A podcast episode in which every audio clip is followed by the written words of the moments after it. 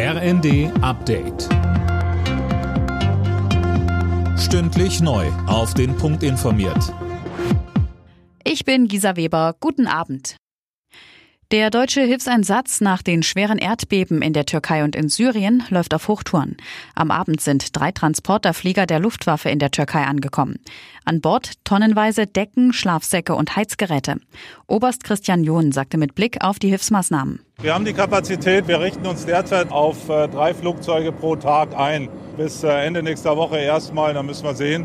Können aber unseren normalen Auftrag auch weiterhin erfüllen. Mittlerweile ist die Zahl der Toten auf über 20.000 gestiegen. Bei seiner Rede im Europaparlament hat der ukrainische Präsident Zelensky für weitere Waffen und einen EU-Beitritt seines Landes geworben. Er bedankte sich bei allen für die Unterstützung der Ukraine.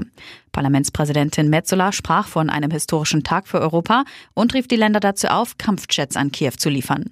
In Brüssel nahm Zelensky auch am EU-Sondergipfel teil. Dort beraten die Staats- und Regierungschefs noch bis morgen unter anderem über Hilfen für die Ukraine und Migration.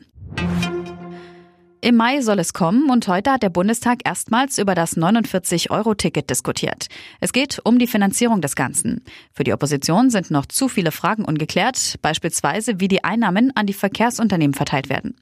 Bundesverkehrsminister Volker Wissing sieht das Ticket als echten Fortschritt für Deutschland. Das Deutschlandticket wird ein Multitalent. Es stärkt die klimafreundliche Mobilität. Wir erhöhen die Attraktivität von Schiene und ÖPNV. Wir entlasten Bürgerinnen und Bürger. Wir modernisieren und digitalisieren. Wir vernetzen und wir schaffen den Einstieg in einen intermodalen Verkehr, der digital gesteuert sein wird.